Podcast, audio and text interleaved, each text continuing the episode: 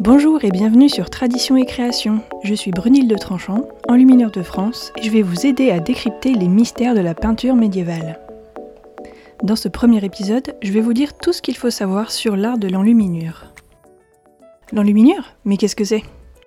Voilà la question qu'on me pose le plus quand je dis à des inconnus le métier que je fais.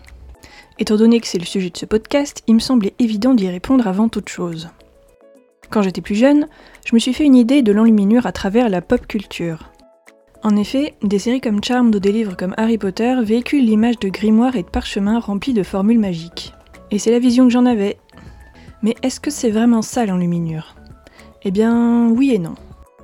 Le mot enluminure vient du latin illuminare qui signifie illuminer ou mettre en lumière. Enluminer un manuscrit veut donc dire le mettre en lumière. Et on peut le faire de plusieurs façons à travers des scènes figuratives, grâce à l'utilisation de décors de texte ou alors en décorant des lettres et des lettrines. Et qu'est-ce qu'un manuscrit? Le mot manuscrit vient des mots latins manus et scribere qui veulent dire main et écrire. Un manuscrit désigne donc tout document écrit à la main. Il peut avoir deux formes, en rouleau ou en forme de livre. On les appelle alors codex.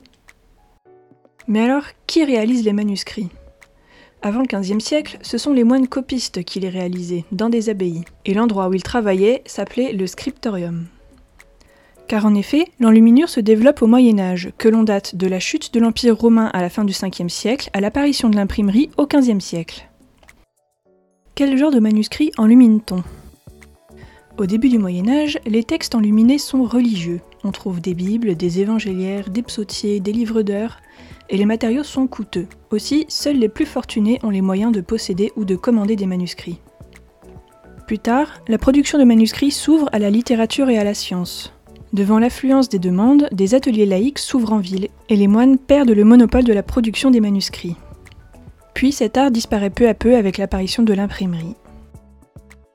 Voilà donc ce qu'il faut retenir de l'enluminure. C'est un art apparu au Moyen Âge et qui consiste à illuminer un texte en y apportant une image. Et on peut prendre cette définition à plusieurs niveaux, car en effet, la lumière était apportée autant grâce aux couleurs utilisées qu'aux explications qu'apportaient les images. Et c'est ainsi que se conclut cette première approche de l'enluminure. C'était plutôt succinct, mais j'entrerai bien évidemment dans les détails dans les prochains podcasts, alors à très bientôt